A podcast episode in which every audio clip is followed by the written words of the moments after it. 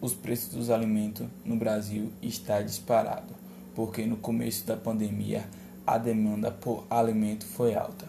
Além disso, o governo liberou um auxílio para as pessoas. E com isso tem que fazer com que esse dinheiro circule. E a melhor forma é aumentando os preços dos alimentos.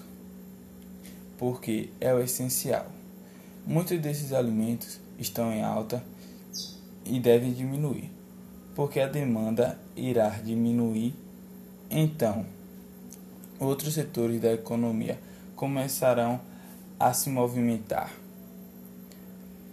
e com isso fazer com que outros produtos se valorizem neste momento. Por isso, a inflação neste momento é considerada pontual.